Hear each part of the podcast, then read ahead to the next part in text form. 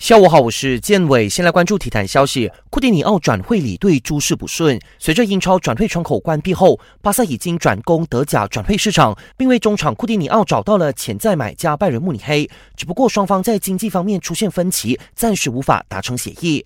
无论如何，红蓝军团和拜仁将继续就经济问题展开谈判，并希望能在下个月二号，也就是西班牙和德国的转会窗口关闭前，顺利送走库鸟。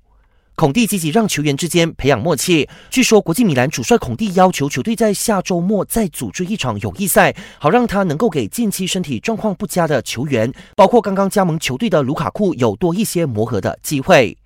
日本羽球公开赛先开战慢，我国军团喜忧参半。男单自由人苏德志仅耗时二十四分钟，就以两个二十一比十三战胜英国人，喜迎开门红。下来将在三十二强对阵赛会二号种子来自泰国的阿维辛桑农。可惜国羽男单陈家伟苦战三局后，最终一比二不敌日本的大林拓真，上演一轮游。